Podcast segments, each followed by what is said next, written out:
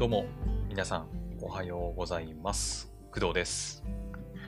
2022年7月の15日、金曜日ですね。はい。現在の時刻は朝の6時13分でございます。はい。えーと、今日はですね、まあ、天気的には、なんかめちゃくちゃ天気がいいわけでもなく、めちゃくちゃ悪いわけでもなく、なんか中途半端な感じで、うん。まあ、曇ってるっちゃ曇ってるんだけど、まあ、天気が悪いかと言われると別に悪くもないっていう感じでね、まあ、なんとも言えないような、ちょっとどんよりしてるかなぐらいのね、天気なんですけど。はい。まあね、ただね、頭が痛くないから、うん。まあ、その点においては、まあ、良かったのかなとは思いますけどね。はい。というわけで、まあ、ちょっと中途半端なね、天気でありますけど、はい。今日もね、いつも通りアニメの話していこうかなと思います。はい。で、今日は、まあ、2022年のね、夏アニメ、昨日視聴した第1話をね、感想をお話ししていこうかなと思います。はい。まあ、昨日、えーっと、見なきゃいけないね、アニメ作品がたくさんありまして、もうずっとアニメ見てたんですけど、本当に。うん、これから紹介するね、え3つの作品もそうだし、あとはもう先週からね、もう始まっていて、もう第2話がもうすでに更新された作品もたくさんあって、その作品をね、こう、見たりしたりとか、あとね、まあその別に見なきゃ、必ず見なきゃいけないものでもなかったんだけど、その、時間があったから、あの、スプリガン見たりとかさ、あとは、なんだっけな、デートアライブの、あの、デートアバレットっていうね、作品があるんですけど、まあそれもちょっと見てなかったんで、まあ、ちょっと時間見つけてみたりとか、はい、してました。なのでもう昨日はね、もうずっと本当にアニメ、アニメ、アニメって感じの 一日でしたね。うん。まあ、その代わりちょっとね、あの、午前中、ヘブン・バーンズ・レッドのゲーム配信とかはできなかったんですけど、まあ、できなかったというか、あえてやらなかったというかね、うん。もう本当にたくさんアニメ見させてもらったんで、まあ、その分ちょっとね、ゲーム実況する余裕がなかったということで、はい、昨日はお休みさせてもらいました。今日はね、そんなに、うん、新しい作品もなさそうだし、ですね。そう、だから今日は新しい作品ないから、明日はまた別のはいなんか話をするかもね。はい。まあ、ただね、うん、12時過ぎたら、先週更新され、更新じゃない、先週からね、配信された作品が、まあ、更新されるかなと思いますので、まあ、それは見ると思いますけど、うん、今日はあんまり、うん、言うほど作品更新されてなかったので、朝起きて確認したんですけど、うん。2022年のね、春アニメのまだ最終回が終わってない、えっ、と、四季森さん。うん。可愛いだけじゃない四季森さんの最終回かな ?12 話かな？もしかしてね。えー、四季森さんの12話ですね。うん、が更新されてたんで、まあそれを見ようとは思いますけど、それ以外にね、夏アニメで更新されてる作品が朝起きた段階ではなかったので、うん。まあまあ今日はちょっと結構ね余裕があるのかなと思います。はい。まあその代わりスプリガンとかね、あとは、なんだろう。そう、結構ね見てないね、その結構劇場版のアニメ作品結構あるんですよね、私見てないやつ。うん。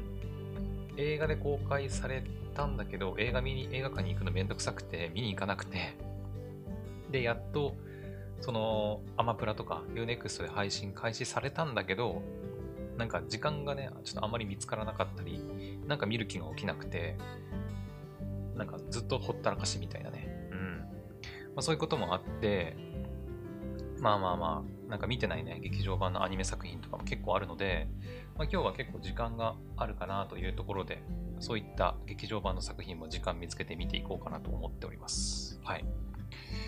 というわけで、えーまあ、今日のね、私の予定についてちょっと軽くお話しさせてもらいましたけど、早速、昨日見たね、アニメの作品、夏アニメね、夏アニメの第1話の感想をちょっとお話ししていこうかなと思います。はい。で、えーじゃあまず1つ目ですね。えーと全部で3つ、えー見まして、昨日はですね、まず1つ目、異世界迷宮でハーレムをを、えー視聴しました。はい。えっ、とね、これね、私アニメ見るまでちょっと気づかなかったんですけど、あの、この前のさ、えー、なんだっけ。この前の、金層のベルメイユか。そう、それと同じで、あのー、Unext で漫画のね、第1巻まではいかないかな。第1話か2話ぐらいを、この異世界迷宮でハーレムをの、えー、漫画の方を読んだことがありました。はい。アニメね、アニメの第1話をちょっと見るまで気づかなかったんですけど、はい。まあ、漫画原作を読んだことがあるということにま気づいた感じですね。はい。あのね、まあそうだね、漫画原作をまあ少しだけ読んだことがあったんだけど、第1話のね、ほんと前半くらいまでしか私読んだことなくて、うん。もうアニメの第1話の時点で、もう私が原作で読んだところをさらに超えてね、あの、あのなんつうの、配信されてたんですけど、うん。あの、第1話の後半は、あの、なんていうのあの、ピーヨンがめちゃくちゃ多かったね。うん。あの、モザイクっていうの、音声にモザイクかける、まあ、ピーヨンがね、めちゃくちゃ多かったなっていう。うん。まあわかるけどね、あの、はい、何を言いたいのかはわかるんですけど、なんかわざわざピーヨンする必要あるのかなってちょっと思いましたね。うん。まあその、かける理由、かけたくなる理由はわかるんだけど、まあ、そっか、これって放送しちゃいけないのかな、みたいな、うん、ところは感じましたけど、まあまあまあ、なんか、まあタイトルがね、異世界迷宮でハーレムをっていうタイトルなので、まあその手の作品なんだろうなとは、ね、あらかじめなんとなく察してはいましたけど、まあね、第1話の後半でもうバンバンバンとね、ピピー音の連続だったんで うん、あそういう作品だよね、やっぱりねって感じでしたね。はい。あとね、気になったのはね、気になったっていうのは別に悪いことじゃなくて、エンディング？エンディング曲がさ、あの、なんとも言えない曲で、えっ、ー、とね、曲名なんだっけな。えっ、ー、とね、紳士の、紳士の6、60万なんとかの買い物みたいな名前だったんだよね、確か。えっ、ー、とね、ちょっと待って、調べていい？異世界、えっ、とねエンディングテーマがね、まあ、いわゆるキャラソンみたいな感じだったんだけど、キャラクターたちが歌う歌。えっ、とね、主人公と、えー、奴隷賞を、あ、奴隷賞の男、えー、三宅さんか。そう、三宅さんが えー、二人で歌うエンディングテーマなんですけど、あ、そうだ。紳士の取引60万ナールっていうね、あの、タイトルの曲で、ちょっとまあ聞いてもらったらわかるんだけど、何これっていう感じの曲でしたね。まあ面白いっちゃ面白いんだけど、うん。まあネタ曲っちゃネタ曲なのかな。うん。オープニングはね、あのー、まあ第1話でも出てくるロクサーヌっていうね、はい、あのキャラクターが可愛い女の子のね、えー、獣人なのかな？なんだっけな？ちょっと忘れたな。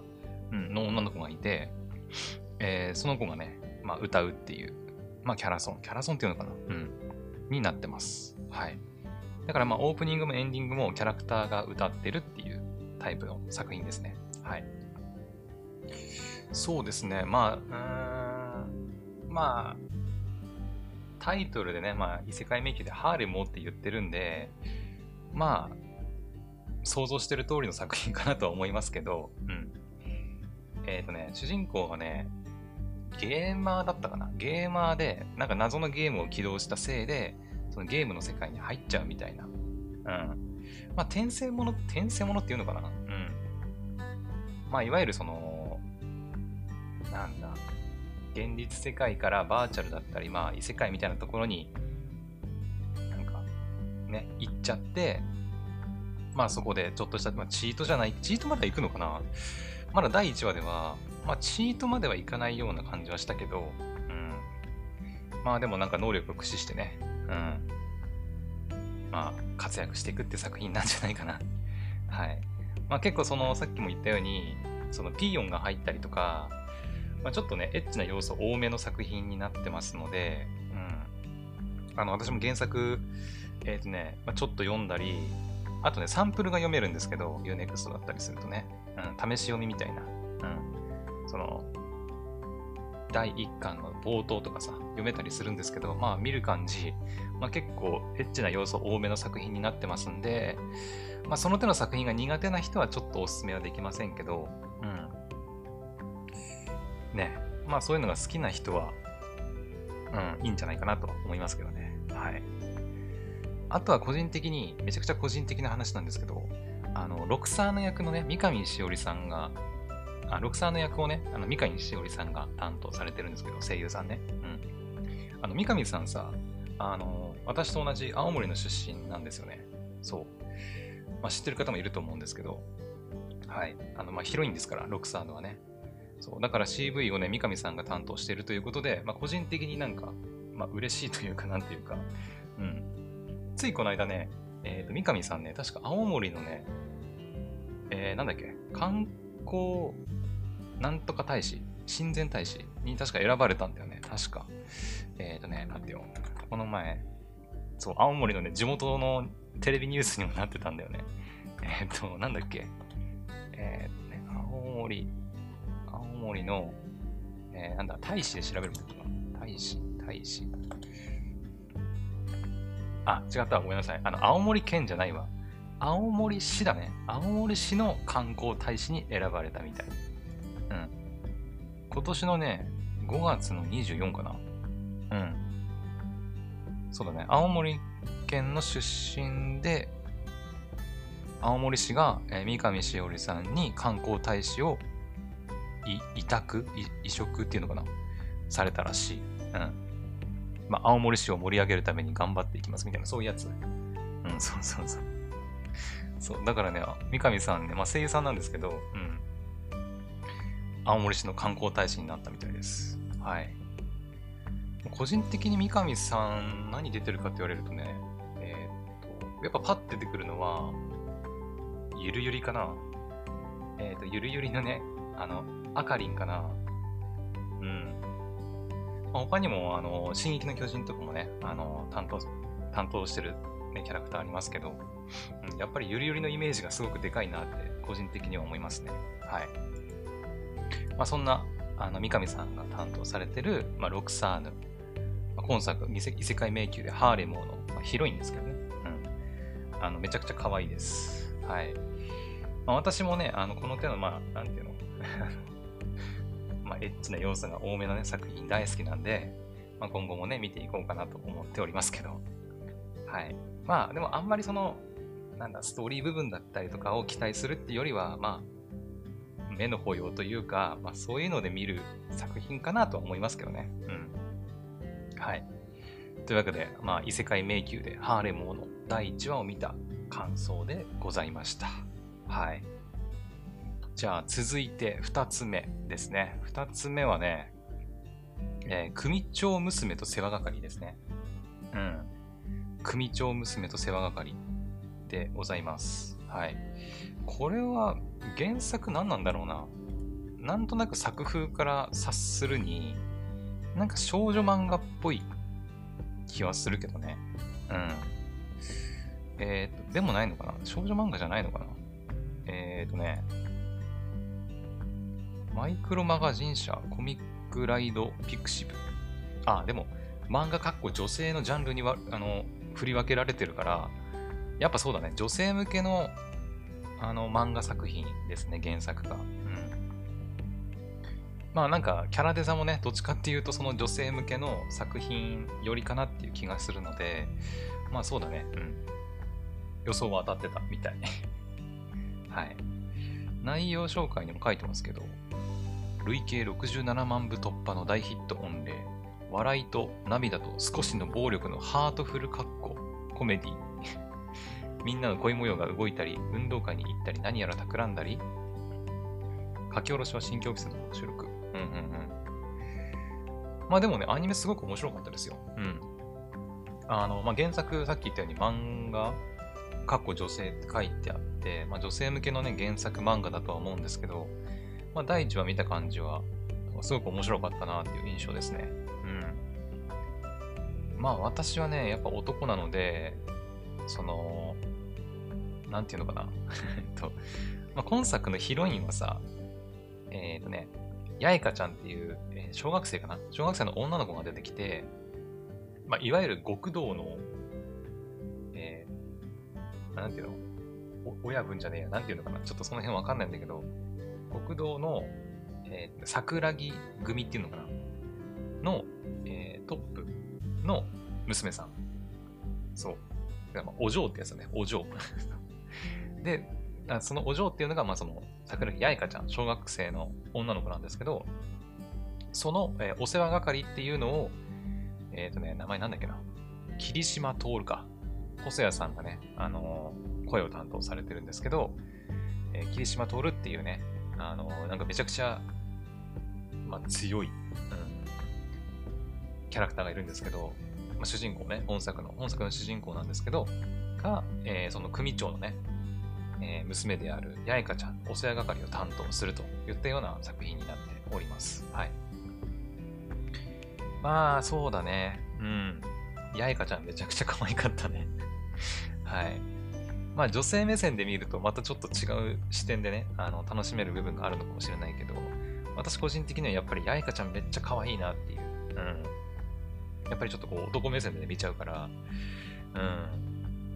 まあなんかその、霧島徹とか、あとは、まあ、八重香ちゃんのお父さん、パッパが出てくるんだけど、もちろんね、パッパが出てくるんだけど、組長。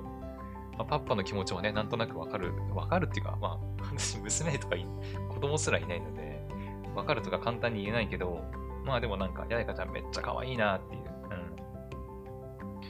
って感じですね。はい。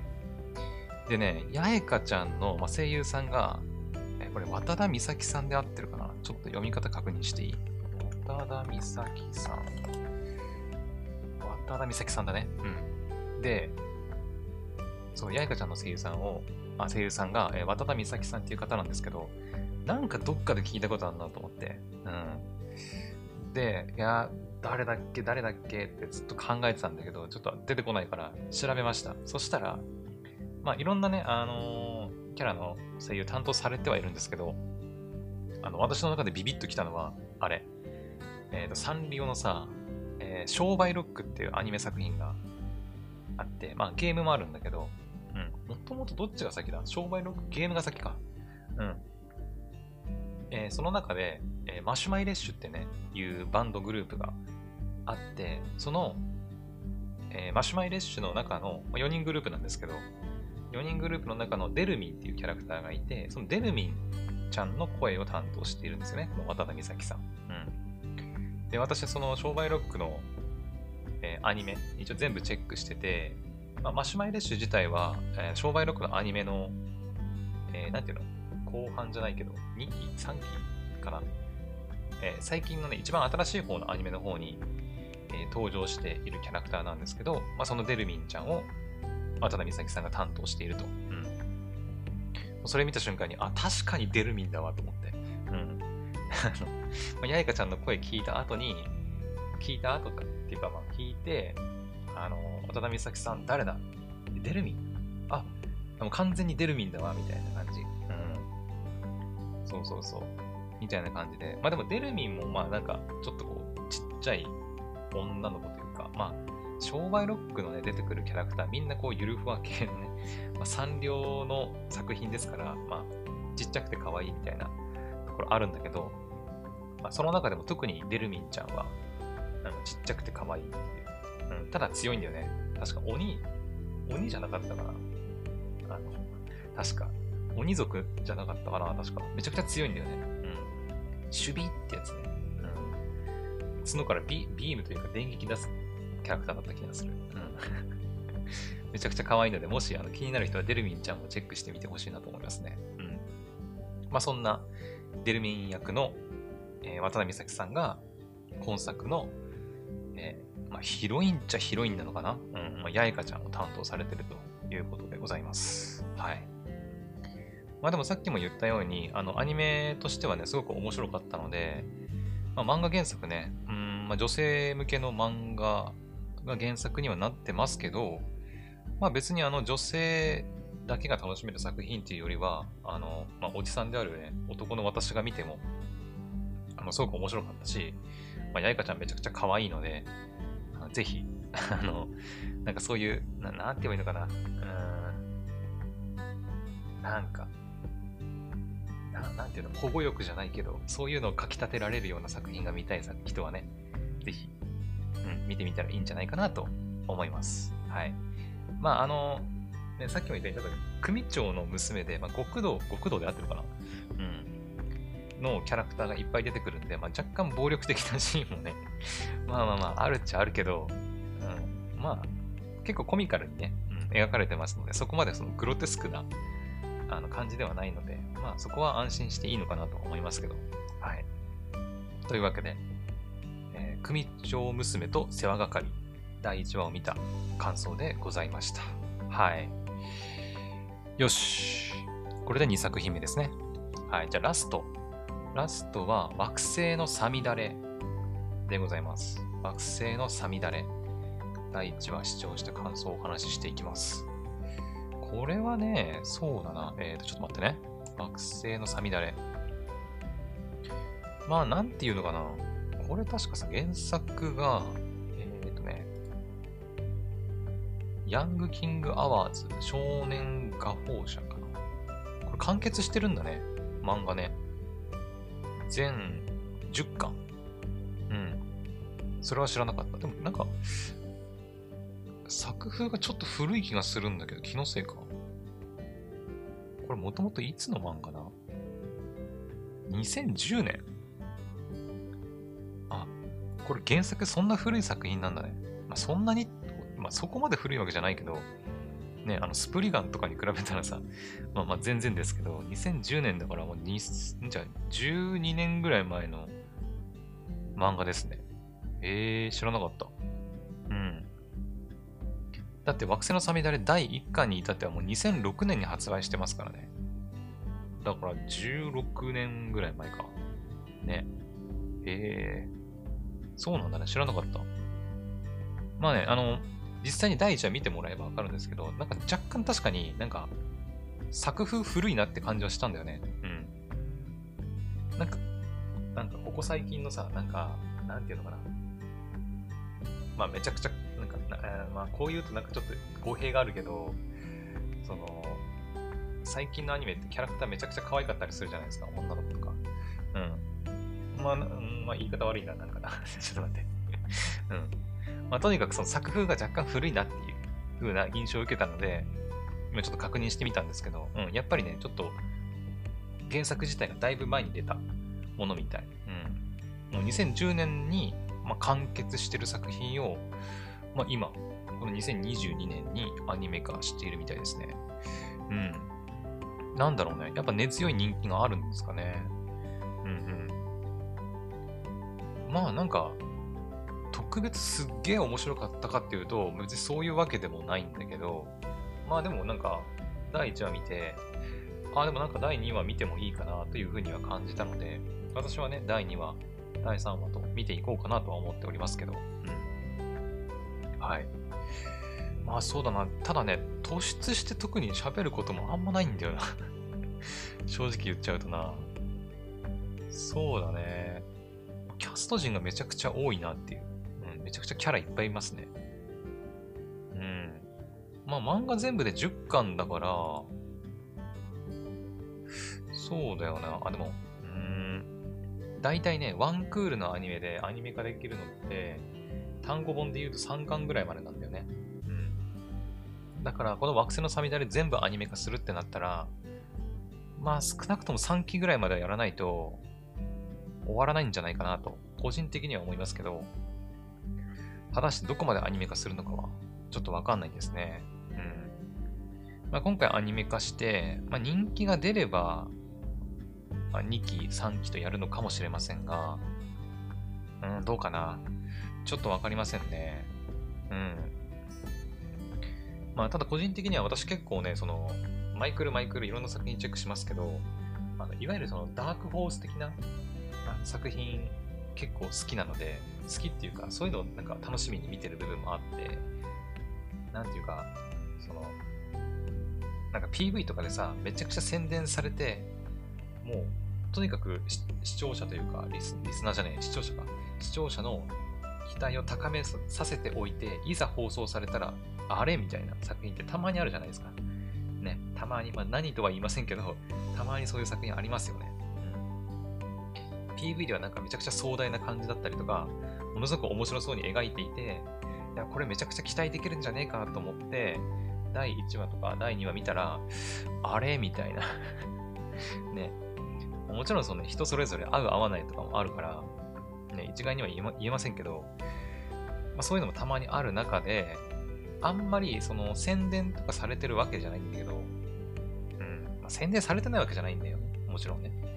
その Twitter アカウントで、まあ、その、いろいろ情報流れてたりとか、公式サイトがあったりとかするんだけど、なんか YouTube でさ、めちゃくちゃ PV 作られてて、まあ、なんか、ティザー映像があったり、あとは PV 第1弾、第2弾、第3弾とか、最終トレーラーとかなんかいろいろあると思うんだけど、そんな感じでさ、めちゃくちゃ金かけて動画作って宣伝されたりとかしてる作品もある中で、まあ、あまりそういったこともせずに、あの、そんなに認知度ないんだろうなっていう作品ってたまにあるじゃないですか。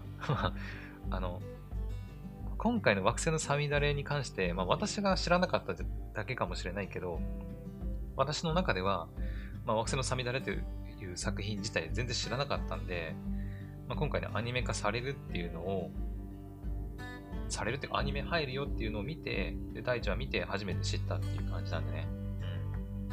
ただ、そういう作品がめちゃくちゃ面白いっていう可能性も十分にあり得るんだよね。うん。そういうなんか作品を見つけた時の喜びっていうのは、あのね、やっぱね、なん、なんだろうね、なんとも言えないものがあるんだよね、やっぱり。うん。その、まあ、たくさん宣伝されてさ、原作がめちゃくちゃ売れてるとか、何百万部突破とかさ、あの言われてて、やっとアニメ化して人気っていうのも、まあ見てて好き、まあ面白いのは分かってるからいいんだけど、たださ、もう、漫画原作がまめちゃくちゃ売れてるってことはめちゃくちゃ人気なの分かるから、まあ、今更私がなんかどうこうするところでもないなっていうのもあるし、ね。例えばさ、今期のアニメで言うと、そうだな。まあ、彼女をお借りしますとかもさ、まあ、正直だってめちゃくちゃ、まあ、漫画原作売れてるから、まあ、2期入ったりとかさ、するわけじゃないですか。まあ、人気の理由はわかるけどね、女の子めちゃくちゃ可愛いしさ、ね。あとはそうだな。まあ、まだ入ってないけど、断末とか。そう、だって断末だって4期だよ、4期。まあ、オーバーロードも4期でしたけど、断末も4期だったりとかさ、アビスとかさ、うん、あとなんだろうな。あとは、あとなんだ、ルミナスウィッチーズとか、まあ、プリマドールとか、うん。その、やっぱ、これまでにいろんな名作を出してる、なんか、ゲーム制作会社のゲームのアニメ化とかさ、まあ、歌われるものとかもそうだけど、うん。あとはなんだ、これまでその、アニメやってきてめちゃくちゃ人気だったからやっぱ4期やりますとか、ね。っていう作品だと、いやもう絶対面白いやんみたいな部分、ね、あるからさ、今更私がなんかどうこうするところないんだけど、でも、今回のね、その惑星のサミダレとかって、まあ、正直そんな知名度ないと思うんだよね。うん、漫画が何百万部売れてるとかっていうわけでもなさそうだし、もうとっくにね、もう10年以上前にね、完結した作品だったりするんで、まあ、そんなに人気じゃないだろうし、そんなに知名度ないんだろうなっていう作品なんだけど、あの、ただそういう作品に限ってめちゃくちゃ面白いっていう可能性もね、まあ、十分にあり得るんで、うん。あの、そういった作品がね、めちゃくちゃ面白かった時の喜びといったらやっぱ、他にはないなっていう感じしますね。うん。ね、あの、面白い作品と出会った時のあの喜びはやっぱね、何者にも代え難いものがあるなと、個人的には思います。はい。なんだろうね。やっぱ面白いと最初から分かってるものも別にいいんだけどさ、うん、面白い人気があるっていう風に分かってるのもいいんだけど、なんか、誰も、誰もっていうかまあ、あまり着目されてないんだけど、これめっちゃ面白いじゃんみたいなやつとか、うん。だからその点で言うと、やっぱオリジナルアニメーションとかって、今期で言うとオリジナルアニメーションって何に当たるんだろう。あ、リコリス・リコイルとか、うん、かなとか、あとはエクストリーム・ハーツとか、オリジナルアニメーションだったかな。あとは、えー、オリジナルアニメーションってどれなんだろう？えっ、ー、とね、ルミナス・ミッチーズってオリジナルアニメーションじゃオリジナルオリジナルなのかな？幽霊デコも確かにオリジナルっちゃオリジナルか。うん。結構ね、オリジナルアニメーションって、その原作がない分、その面白いかどうかって判断しづらいんだよね。だから結構当たり外れ大きいんだけど、まあ、どっちかっていうと外れの方が多いかな。外れって言うとあれですけど、うーん、まあ、星5がめちゃくちゃ面白いってなったら、まあ大体星3くらいの面白さのものが多い気がするんだけど、めちゃくちゃ面白いというわけでもないし、つまらんっていうわけでもないんだけど、みたいな作品が多い印象なんだけど、でもね、オリジナルアニメーションで面白かった時のやっぱ、あの、なんだろうね、喜びというのは大きいね。うん。いや、今回のオリジナルアニメーションめちゃくちゃ面白かったな、みたいなさ。うん。だから個人的にはオリジナルアニメーション結構好きなんだけどね。うん。まあ、外れが多い分、なんか、やっぱ当たった時がね、やっぱ、このアニメ面白いぞ、みたいなさ、喜びはありますね。うん。あ、エンゲージキスもそうかなうん。丸戸文明先生と綱子先生と A1 ピクチャーズによるオリジナルアニメって書いてるんで、そうですね。うん。エンゲージキスとかもオリジナルアニメだし、ですね。まあだからギャギャンブルとまではいかないけどうん。オリジナルアニメーションが面白いか面白くないかっていうのも結構、うん、毎回のね見、見どころなのかなと思いますけどね。うん。だから私大体オリジナルアニメーションに関しては大体毎回チェックしてるかな。うん。ですね。はい。まあちょっと話それましたけど、まあ、あの、惑星のさみだれ？はい。まあ、第1話を感想、あ、見た感想としては、そうだね。まあ、星5で言うなら、まあ、星3.5ぐらいかな。うん。ですね。まあ、ちょっと今後ね、見ていかないと、やっぱ何とも言えない部分があるんですよね。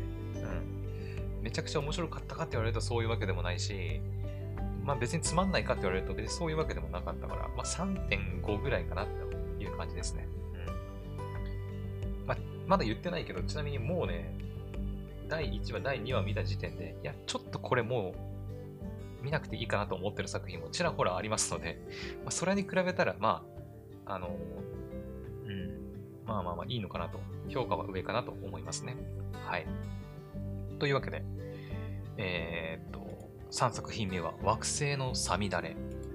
原作がね、もう10年以上前に完結した作品でしたけど、はい。まあ、興味のある方はぜひね、まあ、漫画も10巻で完結してるみたいなんで、うん、原作を見るとかでもいいしいいだろうし、まあ、アニメもね、第1話もうすでに配信されてますので、はい。よければチェックしてみてください。はい。というわけで、34分くらい喋ってるね。はい。どうしようかな。まあ、ここで終わってもいいんですけど、うん。じゃあ、ちょっと軽くね、あのー、まあ、またね、アニメとかゲームの、ゲーム？ゲームはないか。アニメの話というか、しようかなと思うんですけど、一応ね、メモ残してるんですけどね。あ、そうそうそう。えっ、ー、とさ、えっ、ー、と、あれだ。スタジオコエミーの聞くアニメ、ありますよね。あれのさ、えー、彼岸のオルカが終わったんですよね。うん。彼岸のオルカ、ついに終わりました。全部で20話くらいだったかな。全部で20話くらいで、あの、完結したんですけど、確かね、スタジオコエミーさんの公式 YouTube チャンネルで、なんかね、ちょっと意味深な投稿をされてたんだよな。なんだっけな、ちょっと調べていい？スタジオコエミーさんでしょ？えっ、ー、とね、YouTube のねコミ、コミュニティか。で、えっ、ー、どれだっけな。これだ。えっ、ー、とね、彼岸のオルカ企画進行中っていうね、えー、コミュニティで投稿されてる内容があるんですけど、聞くアニメの連載は終了しましたが、コミカライズの他にも水面下で企画が進行中彼岸のオルカの世界はまだまだ続きますので、スタジオコエミーのチャンネルに登録して、続報をお待ちください。これからも彼岸のオルカをよろしくお願いしますと。言ったような投稿がされていて、いや、これさ、まあ、私の、まあ、期待がちょっと高すぎるだけかもしれないけど、これアニメ化可能性ない？ないかな？アニメ化の可能性。どうかな？うん。だってコミカライズはすでにされてるわけでしょ？ね。で、聞くアニメの本編も、まあ終了したと。うーん。彼岸のオルカのメディアミックスが進行中。詳しくは後日明らかに。って書いてるから、メディアミックスって言ったらさ、まあ、えっー、まあ、なんだ音声のやつが、本編が終わって、コミカライズも今やってる。あとやるって言ったら、だって、アニメぐらいしかなくない？だって。あるあと。映画？映画、アニメ？あとなんだ？まあ、C、CD、CD は、すでに多分あるんだろうしね。うーん。だからそれぐらいしか考えられないんだけど。う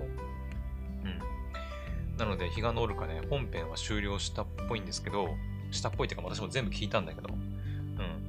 全部聞いて、後日ね、これが出てたんで、え、マジで？アニメか？映画か？みたいな うん。まあ、わかりませんけどね。あの、私めちゃくちゃ勝手人なこと言ってますけど、まあ、可能性としてはあり得るんじゃないかなと思っております。はい。でもね、アニメまで行くかな？どうかな？うん。ちょっとね、わかりませんけど、まあでもメディアミックスの企画が進行中らしいので、まあ、アニメ化されたらね、またこのクドラジで、アニメ化決定だイエーイみたいな話をしようかなと思ってますけどね。はいはい。で、あとね、聞くアニメに関してもう一つお知らせしておきたいのが、えー、本日かな？うん、今日の夜10時、22時から、えー、聞くアニメの新作、えー、第何弾だ？ちょっともう忘れたな。第5弾かな？あれ？えーとね、待てよ。第何弾だ？これ。第5弾か6弾ぐらいになるのかな？オルカがもう第何弾かちょっと忘れちゃった。4弾いや違う。5? あ、そう。ゴールデンショータイム。この前もちょっとちらっと言いましたけど、あの、女の子2人で漫才をやるっていう話。あの、イギリスだったかな？イギリスからの留学生の女の子と日本の女子高生が、あの、コンビを組んで漫才をやるっていう作品。まあ、ゴールデンショータイムっていう作品があって、で、それが、えー、今日の夜10時からついに配信が開始されます。はい。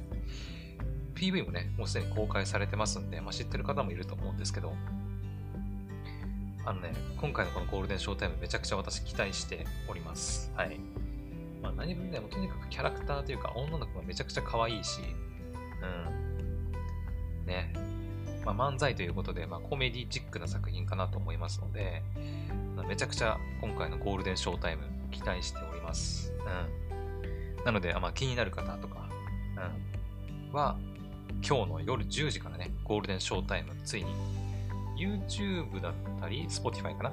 とかで配信開始ですので、ぜひチェックしてみてください。私はね、まあ、夜10時ってなるともうすでに寝ちゃってるんで ちょっとね、あの、すぐにチェックはできないんですけど、まあ翌日の夜かな。うん。